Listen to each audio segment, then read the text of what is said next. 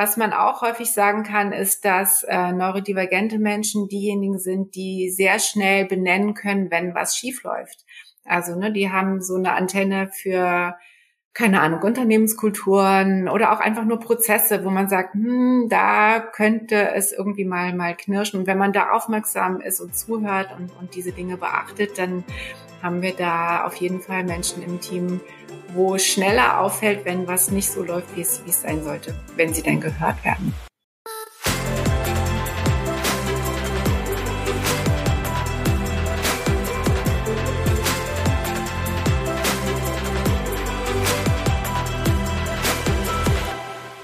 Moin und herzlich willkommen zu einer neuen Equalate Podcast Episode. Mein Name ist Johanna Mühlbayer. Ich bin Gründerin von Equalate und Hostin dieses Podcasts. Heute wollen wir in ein Thema einsteigen, was ja vielleicht noch ziemlich neu ist und für viele vielleicht auch unbekannt. Es geht heute um das Thema Neurodiversität.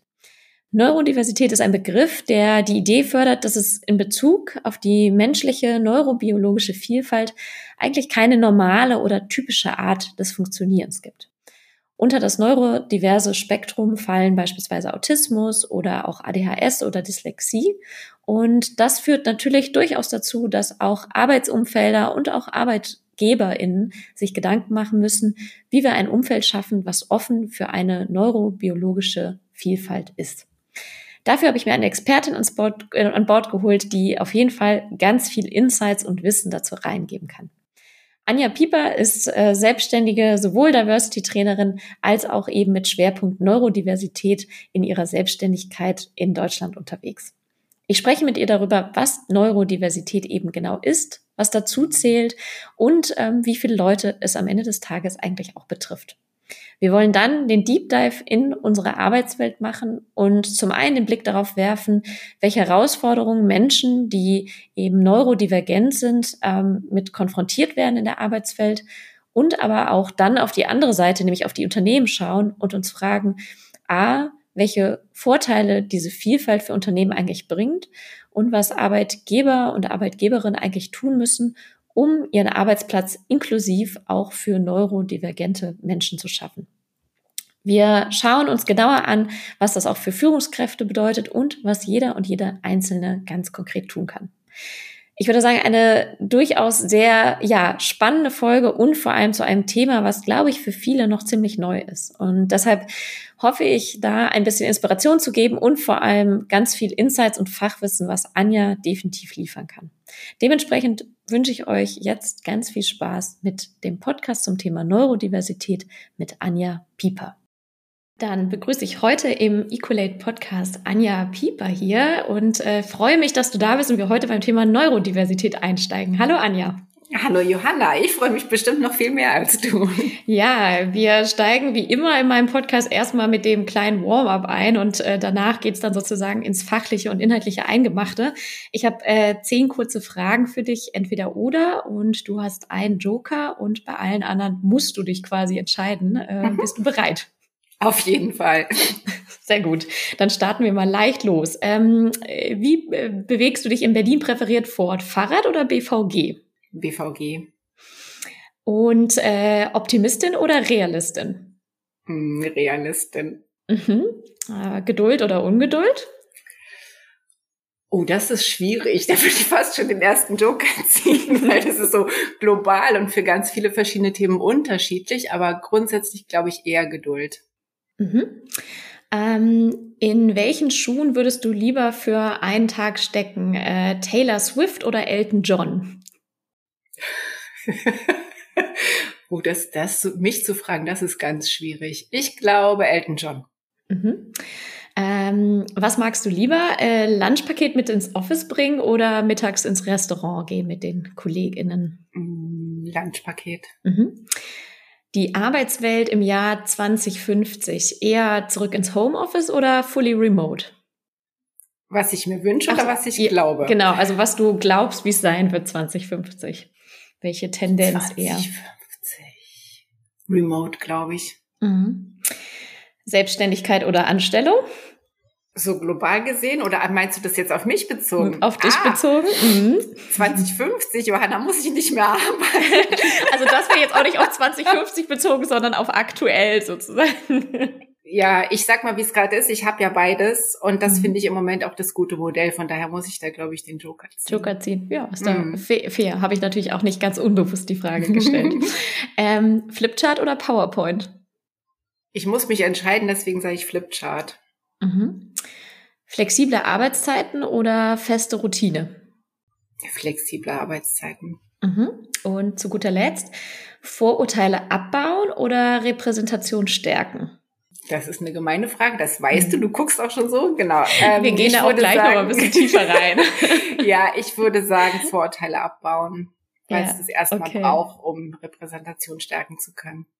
Cool, vielen lieben Dank. Ähm, und das war natürlich schon auch fast so ein bisschen die, die Überleitung, wo wir heute ja auch ein bisschen stärker äh, drauf zu sprechen kommen. Ähm, du bist äh, im Bereich der Diversität, ganz konkret gesagt der Neurodiversität unterwegs, ähm, selbstständig machst äh, ja Trainings, Workshops, wo wir auch nachher nochmal so ein bisschen auch auf deine Arbeit zu sprechen kommen. Mhm. Wir haben uns, was erstmal sehr schön ist, Stichwort Netzwerk, ja über Lena Wittnehmen auf einer Konferenz kennengelernt, wo du einen Vortrag zum Thema Neurodiversität gehalten hast, ähm, der mich auch sehr fasziniert hat und ich dann auch festgestellt habe, neben dem, dass in meiner Blase dieser Begriff deutlich stärker aufgekommen ist, ähm, dass wir, glaube ich, auch mit Blick auf die Arbeitswelt dort noch viel zu wenig wissen ähm, und vor allem auch, was so dahinter steckt und was das bedeutet. Und da wollen wir heute einfach mal so ein bisschen einsteigen. Natürlich haben wir nur so 35, 40 Minuten. Mhm. Das Thema ist viel größer, aber vielleicht für alle die, die das auch so gar nicht kennen, mal so einen ersten Überblick geben. Und ähm, vielleicht da erstmal einsteigend, um wirklich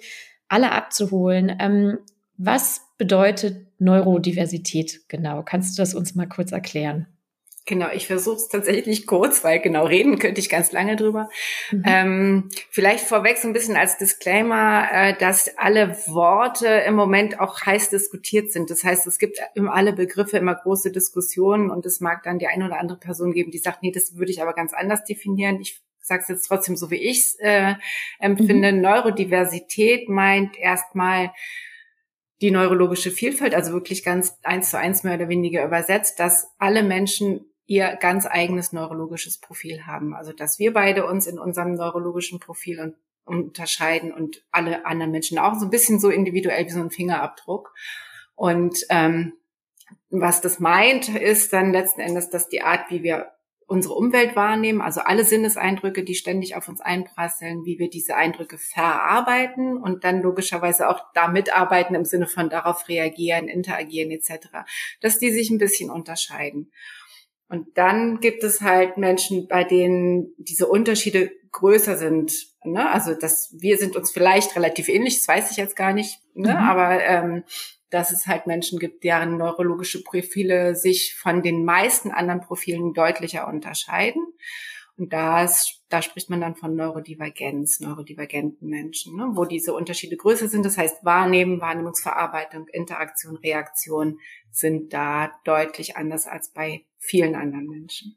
Mhm. Und ähm, vielleicht neurologisches Profil, das ist vielleicht auch noch was, wo viele noch nicht so viel mit anfangen können, auch gerade wenn du von neurodivergenten Menschen sprichst, mhm. also die abweichen sozusagen ja von ich finde immer das Wort Norm sehr schwierig oder man mhm. spricht ja, glaube ich, dann eher von neurotypisch. Auch das finde ich sehr mhm. schwierig. Vielleicht gern mhm. auch gleich deine Meinung dazu. Ja. Aber kannst du noch mal sagen, ähm, was wären so konkrete Beispiele, wenn wir von ähm, neurodivergenten mhm. Personen sprechen würden?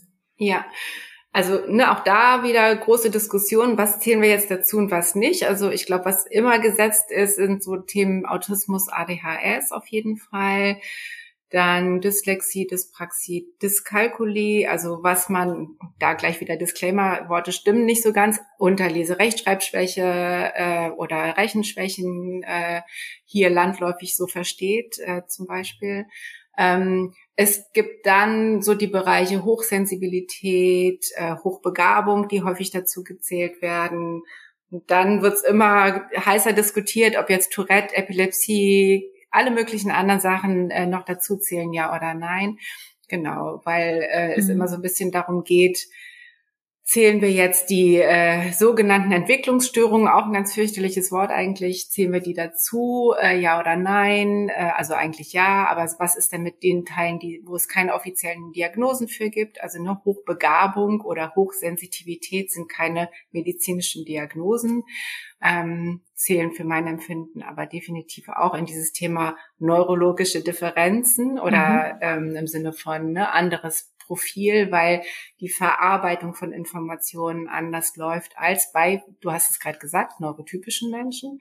Genau, ich mag dieses Wort auch nicht. Ähm, es ist ja immer so ein Dilemma in der Diversität, ne, dass wir Dinge benennen, obwohl wir eigentlich genau darauf hinweisen wollen, dass wir das nicht tun sollten. Das ist immer so dieses, ich will was erklären, damit mache ich was, was ich eigentlich nicht will, nämlich auf Unterschiede hinweisen, statt auf Gemeinsamkeiten hinzuweisen. Ja, das ist immer schwierig.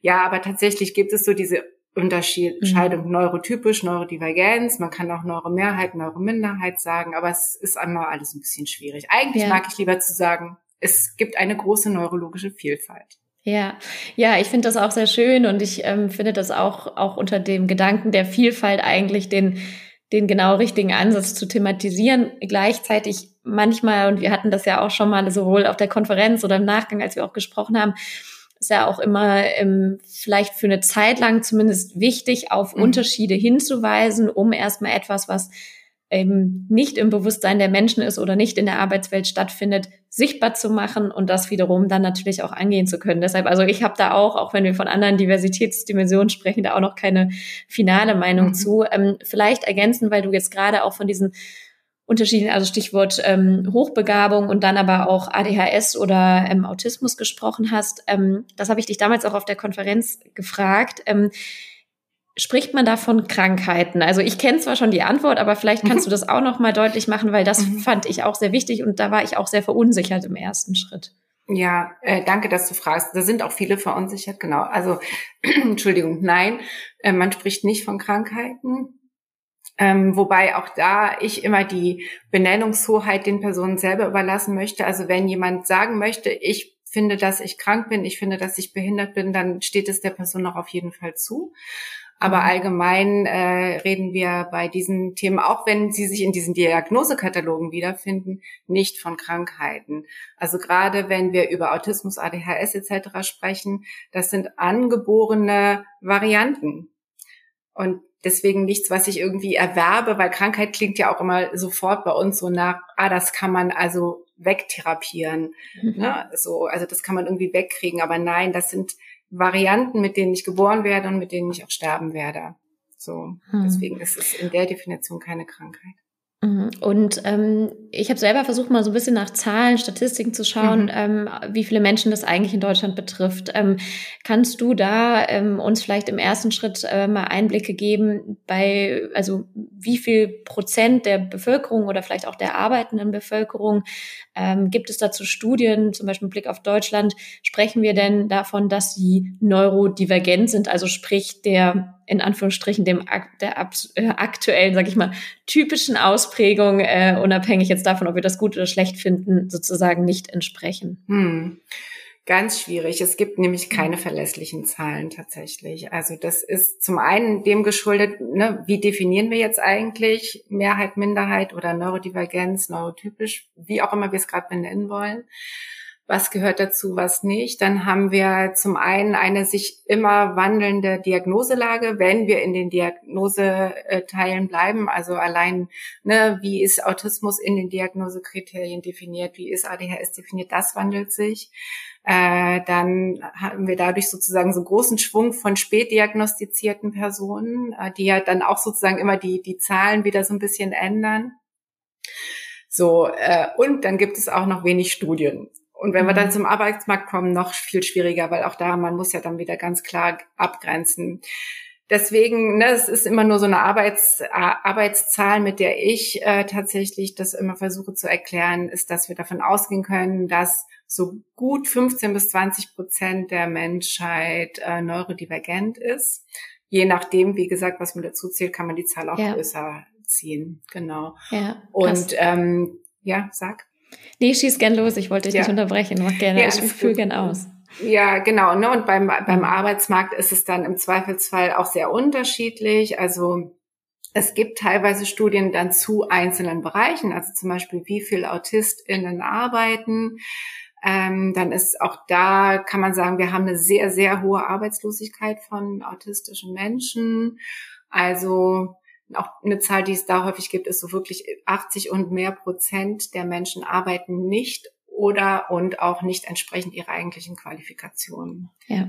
Ja, ja, das habe ich, die Studie habe ich tatsächlich auch gelesen, mhm. als ich äh, im Vorhinein äh, den guten ChatGPT befragt habe. Und mhm. ich meine mich auch zu erinnern, dass du das auch in deinem Vortrag gesagt hattest, dass genau vor allem im Verhältnis zu denen, die arbeiten wollen und dann aber ähm, tatsächlich arbeitslos sind. Ich weiß, dass ich glaube ich, annähernd ähnliche Zahlen mal ähm, beim Thema Behinderung hatte. Ähm, mhm. Ähm, ich habe mit Samuel Koch mal ein Interview gehabt und der sagt da auch, ne, und dann sind wir, wir kommen da zwar nachher dann gleich ja auch direkt dazu, Stichwort Inklusion und wie muss eine Arbeitswelt aussehen, aber das aktuell ganz oft die Arbeitswelt sowohl was, äh, ich sag mal, die Infrastruktur angeht, bis hin aber eben auch, welches Wissen bei Führungskräften, bei Organisationen da ist, halt eben nur den neurotypischen Menschen zugutekommt, aber oft auch nicht den anderen. Ne? Ähm, mhm.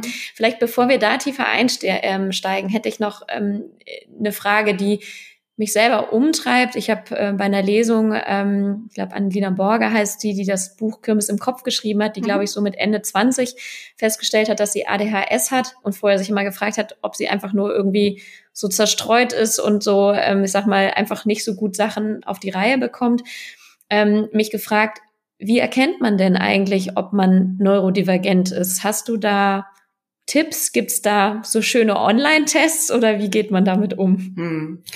Ganz schwierige Frage. Ähm, also wie erkenne ich das? Ähm, da würde ich jetzt gar keine Antwort drauf geben wollen. Ich kann nur sagen, wie es für viele Menschen ähm, abläuft, ist tatsächlich, dass sie irgendwann, genauso wie du, ne, zufällig auf dieses Thema stoßen und dann anfangen, äh, sich da weiter reinzugraben, aus Eigeninteresse im Sinne von, oh, das kommt mir aber teilweise total bekannt vor. Und ja, dann gibt es Online-Tests, die man für manche Bereiche machen kann. Da muss man immer sehr vorsichtig sein. Aber sie können halt häufig so einen ersten ähm, Aufschluss geben, ne? so einen ersten Anlass, doch nochmal tiefer reinzugucken.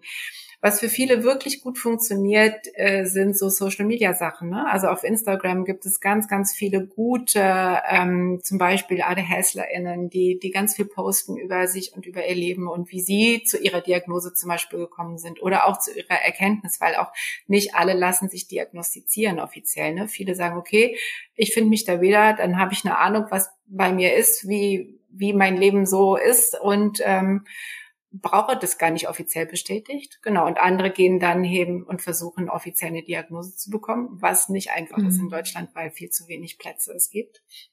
Genau. Ähm, nun, so ein erster Anlass ist, so wie du halt gerade das beschrieben hast, ne, bin ich immer nur so zerstreut. Also sehr viele neurodivergente Menschen haben ja genau dieses Erleben, wie gesagt, angeboren, wenn wir mal in diesem Spektrum zumindest bleiben, von klein auf an irgendwie, ich bin anders, ich, ich gehöre hier nicht hin oder ich, ich krieg das nicht auf die Reihe, was die anderen um mich rum alle kriegen und ich streng mich doch so sehr an und ich verstehe es nicht. Ich, ich mache doch schon alles, was man mir sagt. Ne, und das äh, zieht sich aber eben ja häufig sehr, sehr durch durchs ganze Leben, bis irgendwann mal jemand kommt oder ich selber auf die Idee komme zu sagen, okay, da könnte noch was ganz anderes drinstecken. Ne? Ich bin nicht zerstreut. Ähm, irgendwie passt mein Umfeld und ich, wir sind vielleicht nicht so kompatibel miteinander. Ja, ich finde das, ich sehe da sehr viele Parallelen auch zum Thema auch ähm, psychische Gesundheit. Ja. Also ich meine, kann von mir selber sprechen, Stichwort Depressionen und ähm, wie sehr, also auch, weil viele Tabus damit einhergehen, weil man nicht in dem Moment der Norm auch vielleicht entspricht, nicht funktioniert in unserer Leistungsgesellschaft, dass wir leider, je weniger Wissen da ist, je weniger auch Offenheit für Unterschiedlichkeit natürlich dazu führt, dass man erstmal, mal blöd gesagt, den Fehler bei sich sucht und ja. dann nie bis vielleicht viel zu spät ähm, dann auch feststellt, Moment mal, ähm, ne, es liegt nicht an mir, sondern es mhm. liegt an entweder, also gut, psychischer Erkrankung, man ist krank und jetzt aber beim Thema Neurodiversität einfach, man ist halt einfach anders und das auch nicht schlechter, aber das bedeutet eben auch, dass ähm, man vielleicht andere Umstände braucht. Ne? Ähm, mhm. Das ist äh, genau. sehr wichtig. Ähm, vielleicht mal mit Blick auf die Arbeitswelt. Wir haben das gerade schon mal so ein bisschen angesprochen oder sind da ja schon fast so ein bisschen reingegangen. Ähm, ich habe selber irgendwie gedacht und festgestellt, ich hatte es jetzt auf ein, zwei Konferenzen neben dir auch, dass das ein Thema auf Panels oder auf Vorträgen war, dass es präsenter wird, dass wir nicht nur mhm. über Geschlechterdiversität sprechen oder ähm, queere Community, also Stichwort LGBTIQ+, sondern auch das Thema Neurodiversität. Ähm, warum ist es wichtig, sich in der Arbeitswelt mit dem Thema Neurodiversität grundsätzlich erstmal auseinanderzusetzen? Mm, naja, wenn man allein auf die Zahlen guckt, die wir eben schon versucht vorsichtig, äh, versucht haben, vorsichtig zu nennen, dann ist es ja einfach ein großer Prozentsatz von Menschen, die uns im Arbeitsleben begegnen, also die uns überall begegnen, aber ne, im, im, Arbeitsleben begegnen.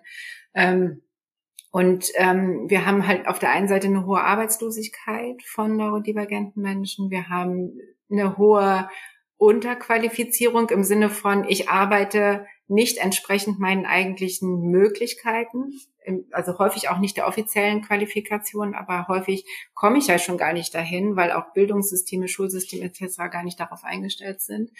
Ähm, und das heißt, ähm, wir haben auch häufig mit Menschen zu tun, die ihre Arbeitsstellen wechseln, die Stunden reduzieren, ne, weil, weil sie merken, ich komme halt nicht, nicht zurecht. Ich kann das so nicht, wie es für alle anderen hier offensichtlich gut ist. Also ich komme damit nicht klar, also äh, muss ich Stunden reduzieren oder muss den Job wechseln. Sehr viele, ähm, also wir gehen gerade immer noch von den Menschen aus, die es überhaupt ins Arbeitsleben geschafft haben. Ähm, ne, sehr viele merken dann aber, nee, sie schaffen die Probezeit nicht. Sie haben so eine Geschichte von immer wieder äh, neu anfangen müssen, ganz viel Negativerlebnissen weil sie nie die Stellen finden, die, ne, ich sag's jetzt nochmal, kompatibel sind, ne? also die, mhm. die gut zu ihnen passen, wo sie ihre Fähigkeiten gut ausleben können und wo sie auch ähm, so sein dürfen und sollen, wie, wie sie halt sind, ne? Weil was sehr viele Menschen machen, ist sich so eine, ja, man nennt es ja auch Masking, ne? Wirklich so eine, eine Rolle zu legen. Ah, das bin ich, wenn ich arbeiten gehe, dann muss ich ganz anders sein, als es mir eigentlich entspricht. Das kostet wahnsinnig viel Energie. Und da sind wir dann ganz schnell im Thema psychische Gesundheit, weil das geht halt auch häufig nicht lange gut. Ja. Ähm, genau, das ist so der eine Teil und der andere Teil ist, dass ähm, was wir, was ich finde, was grundsätzlich gelten sollte, dass wir immer gucken, wie können wir Arbeitsplätze so gestalten, dass die Person, die diesen Arbeitsplatz ausfüllt, dass es der gut geht und dass sie äh, möglichst gut ihre Leistung abrufen kann. Also nicht im Sinne von maximale Ausbeute, sondern im Sinne von, dass es der Person gut geht, ne? dass sie gerne die Arbeit macht und damit ja auch automatisch gute Leistungen bringt. Ähm, und sehr viele Dinge, die wir tun können, damit es neurodivergenten Menschen gut geht in der Arbeit, tun auch den meisten anderen sehr, sehr gut. Ne? Also es gibt da wenig Sachen, wo wir sagen, lass uns das bitte ändern und das ist dann zum Nachteil für die anderen. Also mhm. natürlich, ne, auch da gibt's große Varianten, aber letzten Endes ganz viel, was wir tun können, ist auch gut für die meisten anderen und das ist das Schöne daran. Genau, ich äh, stimme dir total zu. Also Stichwort, äh, was äh, auch neurodivergenten Menschen hilft, hilft auch neurotypischen Menschen. Vielleicht bevor wir auch so ein bisschen konkret auf die Arbeitswelt zu sprechen kommen oder was kann man tun, sollte man tun, würde ich vielleicht eher nochmal einen Blick davor äh, wagen im Sinne von, welche Herausforderungen entstehen aber ganz konkret für Personen, die neurodivergent sind in unserer neurotypischen Welt. Kannst du vielleicht mal ganz konkret Beispiele nennen, ein, zwei, die Menschen, ob das jetzt ADHS ist oder Autismus ist, ähm, mit denen sie in traditionellen Arbeitsumgebungen konfrontiert werden, die für sie einfach nicht optimal sind, die für uns in Anführungsstrichen neurotypisch hm. vielleicht ganz alltäglich sind. Hm kann ich, aber es sind auf jeden Fall nur Beispiele, ähm, weil die mhm. Liste ist halt unendlich lang. Das ist auch eine eines der Themen, was es so kompliziert macht, darüber zu sprechen, äh, weil es immer sehr, sehr individuell betrachtet werden muss. Ne? Es gibt nicht so diese eine Checkliste, die ich ausgeben kann. Sag, guck mal, wenn du das alles machst, dann hast du einen autismusfreundlichen Arbeitsplatz. Ähm, und ähm, was das Ganze noch schwieriger macht, ist häufig, dass die Sachen auch so gegensätzlich sein können. Das heißt, ne, für die eine autistische Person ist das gut und für andere wird es genau schwierig. Und dennoch gibt es ja Themen, die sich häufen. Mhm. Und ähm, ich glaube, das, was, was klassischerweise äh, auch häufig als erstes fällt und ja auch wirklich ein Thema ist, ist dieses Thema Reizsensibilität, Reizoffenheit. Also im Sinne von, für viele neurodivergente Menschen ist so dieses ganze Thema Sinnesreize ein, ein großes. Also dass ähm, sie da äh, viel mehr, sage ich jetzt mal, als als die meisten anderen Menschen von aufnehmen, wahrnehmen, verarbeiten und ne, man spricht dann immer so von von diesem Reizfilter, der anders funktioniert als für viele andere Menschen. Also zum Beispiel, dass alle Geräusche ähnlich laut sind, äh, dass es mir deswegen schwer fällt, in einem Großraumbüro mich zu konzentrieren, weil ich halt nicht mich nur konzentrieren kann auf das, was ich gerade machen will. Und das ist ein klassisches Beispiel, wo ich sage, ja, das würden viele andere auch sagen. Das passt für mich auch. Ich finde es auch nicht gut, in einem Großraumbüro zu arbeiten. Und gleichzeitig ist es mir dann aber wichtig, an der Stelle zu sagen, ja, aber für die, für viele neurodivergente Menschen geht es gar nicht. Also ne, da ist es nicht nur so, dass ich sage, ich fände es auch schöner, sondern die können das wirklich nicht. Die können das nur, keine Ahnung, maximal bis irgend bis zu einem bestimmten Zeitraum und dann sind die so erledigt, äh, dann funktioniert das nicht mehr. Aber ich kenne auch einen Autisten, der sagt, mhm. Callcenter finde ich mhm. super. Das nur so als Beispiel. Ne? Es gibt dann immer so, so auch, auch die, die Breite. Beispiele. Genau. Und ich erinnere mich auch, glaube ich, du, du brachst, brachtest, glaube ich, damals auch das Beispiel ein, ähm, ne, wo wir wissen, wie du sagst, nicht stellvertretend, dass es für alle gilt, aber auch das Thema Smalltalk ist, glaube ja. ich, für teilweise neurodivergente Menschen etwas, was quasi unmöglich ist oder nur mit extremer Anstrengung, was ja, wenn ich zumindest auf meine Arbeitswelt schaue, gerade dieses Networking und du musst Kontakte knüpfen und so weiter, dann ja wahrscheinlich für viele wirklich die blanke Anstrengung ist bis hin zur Unmöglichkeit. Ne?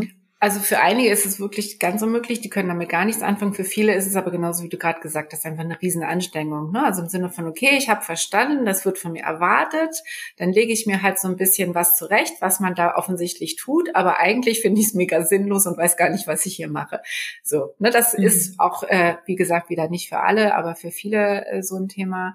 Ähm, überhaupt so dieses Thema Interaktion, Kommunikation. Ne? Also das ähm, es wird ja häufig so gesagt, äh, wir haben ja häufig einen defizitorientierten Blick auf alle diese Themen.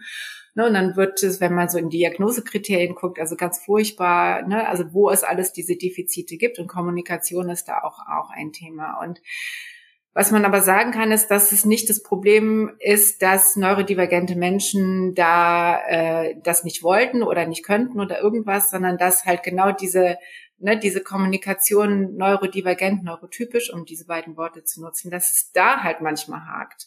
Ähm, also dass ähm, so, ne, es ist ein Wahrnehmungsthema, das heißt, wie ich Informationen mhm. aufnehme und verarbeite, äh, entspricht im Zweifelsfall nicht dem, wie es mein Gegenüber tut. Und dann ist halt Kommunikation auch erstmal schwierig. Ich muss mich ja erstmal auf eine Basis einigen, weil wir treffen in der Kommunikation ständig Annahmen. So, ne, ah, jetzt hat Johanna das gesagt, dann wird sie wohl das damit, das war der Subtext, den sie mitgeschickt hat. Aber wenn das nicht übereinstimmt, ne, dann kommen wir halt schnell in Situationen, wo wir anfangen, uns misszuverstehen. So, und das ist ja, halt häufig, ja. häufig das Thema.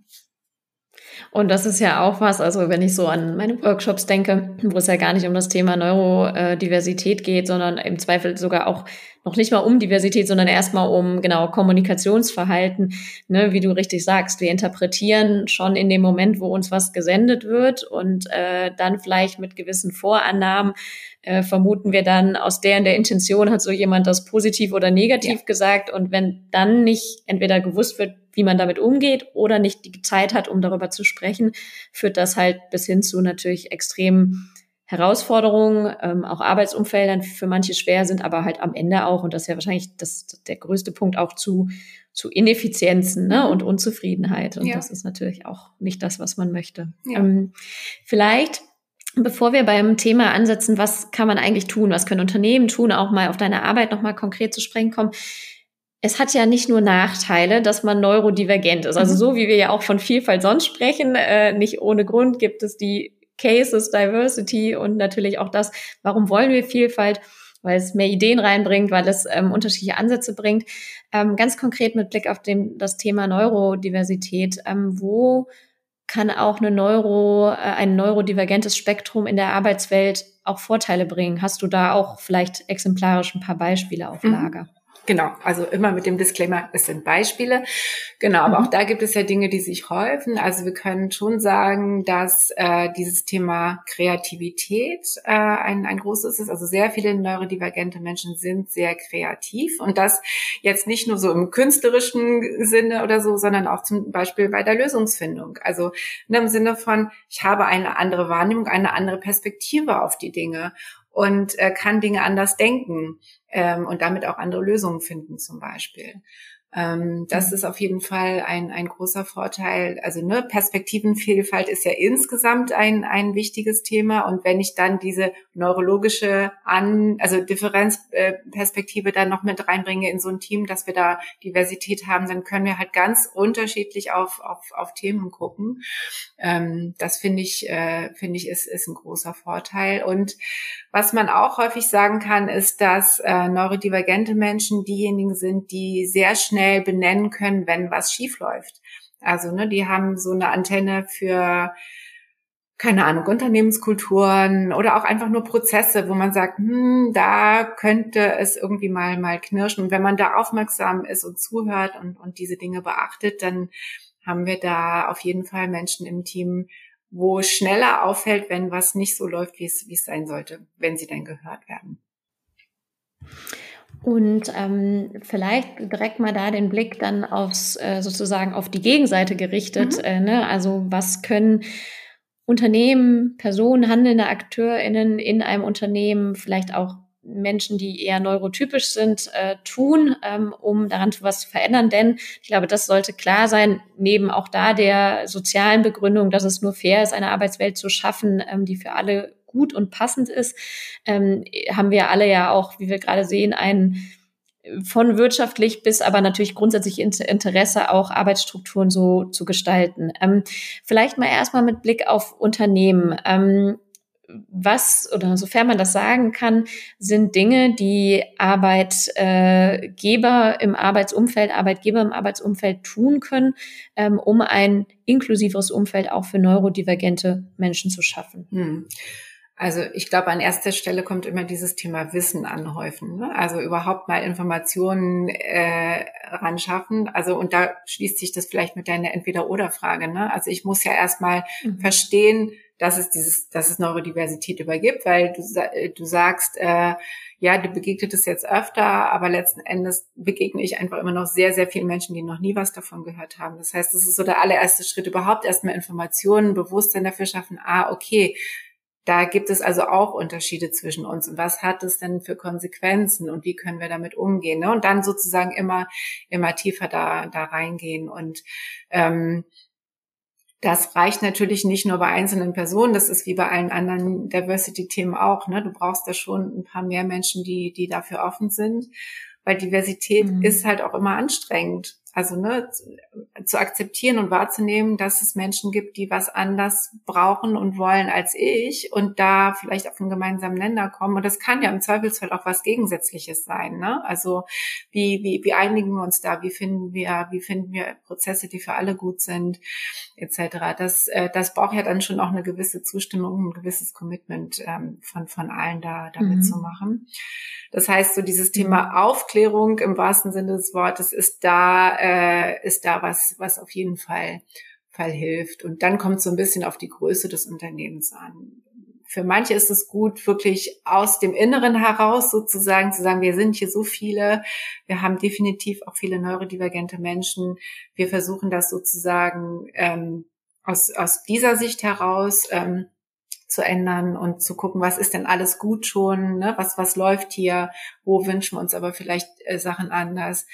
Ähm, oder und, also ne, das muss ja auch nicht ein oder sein, ähm, sozusagen durch Schulungen, ähm, durch, durch Bewusstsein schaffen, ähm, zum Beispiel bei ähm, Führungspersonal, ähm, das, das zu machen. Und was ich auch häufig mache, ist äh, so Führungskräfte coachen, die in ihrem Team eine neurodivergente Person haben, um zu gucken. Ne? Also die brauchen zum einen auch immer ganz viel Wissen. Also äh, okay, so, so fürs eigene Einordnen, so. Ähm, und da gibt's dann immer schon ganz viele Aha-Momente und brauchen aber auch ja Unterstützung, um um also für sich selber ja wirklich, also im Sinne von was was kann ich als Führungskraft tun, äh, damit es für alle gut ist. Also wir wollen ja weiterhin ein neurodiverses Team haben und nicht äh, nur jetzt eine Richtung einschlagen sozusagen. Ja.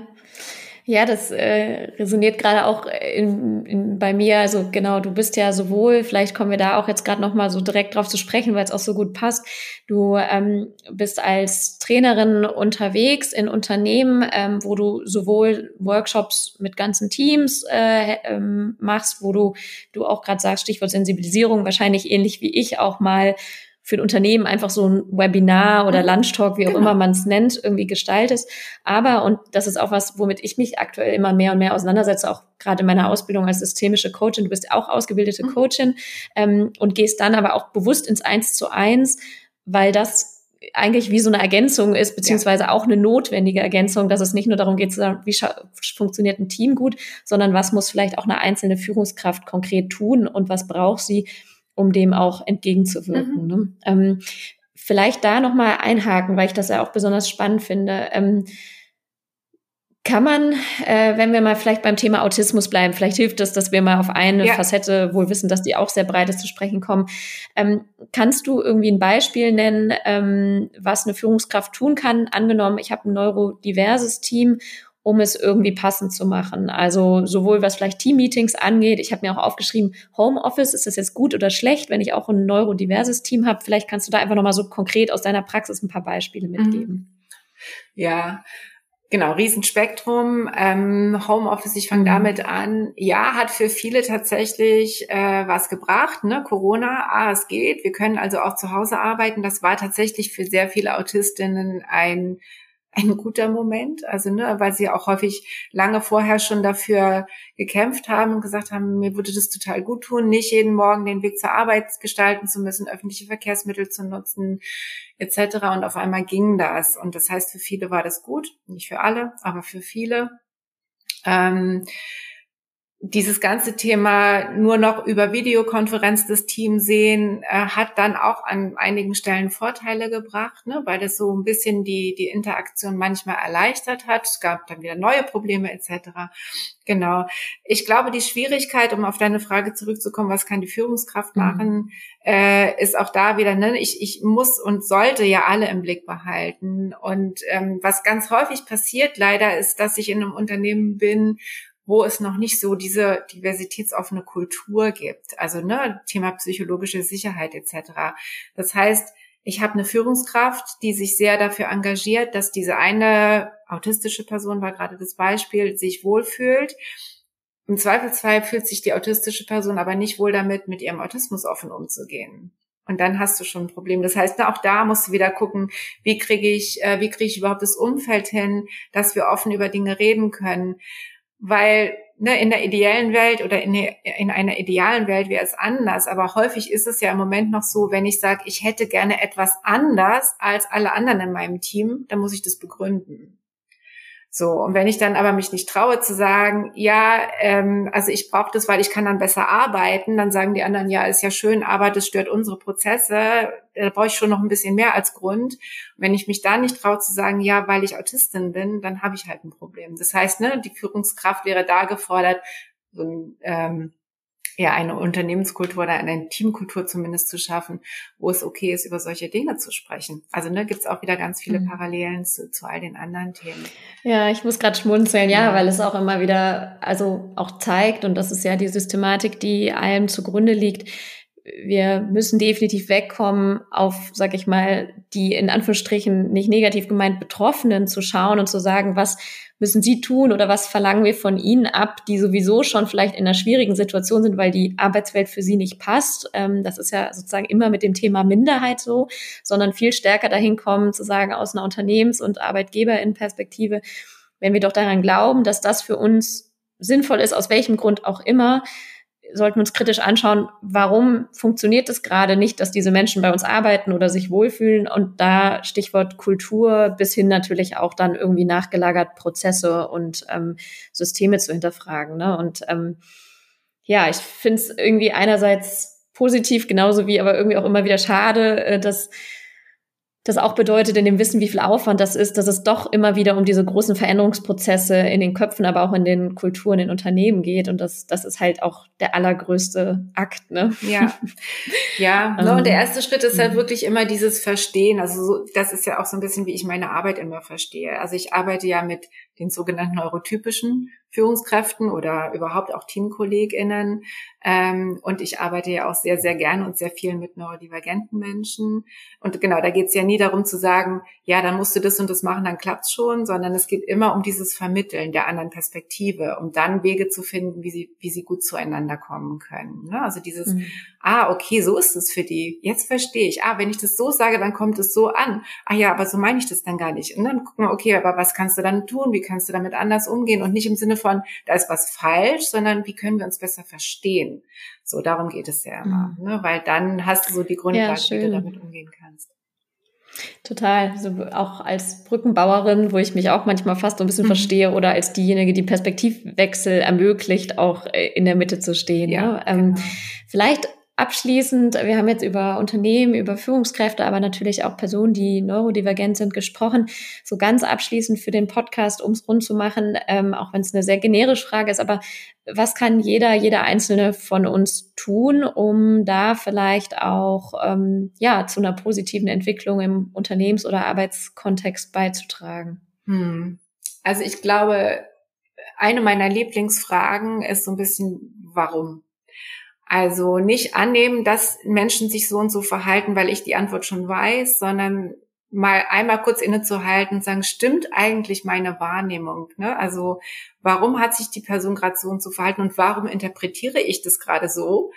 Das kann ja auch gar nicht stimmen. Da kann ja auch was ganz anderes dahinter stecken und dann so da auf, aufeinander zugehen.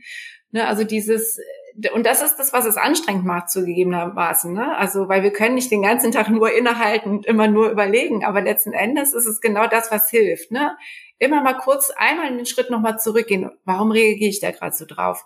Hat die Kollegin das gerade wirklich so gemeint? Äh, vielleicht steckt da was ganz anderes dahinter. Weil, und dann am besten, wenn ich die Kultur dafür habe oder das Vertrauensverhältnis habe, auch das mal ansprechen, sagen, du, ich, ich bin mir gerade gar nicht sicher äh, war das gerade ein Witz oder äh, ne oder was auch immer, also jetzt in die Situation passt, um so nach und nach sich besser verstehen zu können. Das ist so das, was wir alle tun können. Nicht immer, ja, ich bin so, also sind alle anderen so, sondern zu sagen, okay, vielleicht sind wir auch auf dieser Ebene so unterschiedlich, dass es sich lohnt, immer wieder einmal nachzufragen, stimmt meine Wahrnehmung überhaupt? Oder war da vielleicht was ganz anderes dahinter?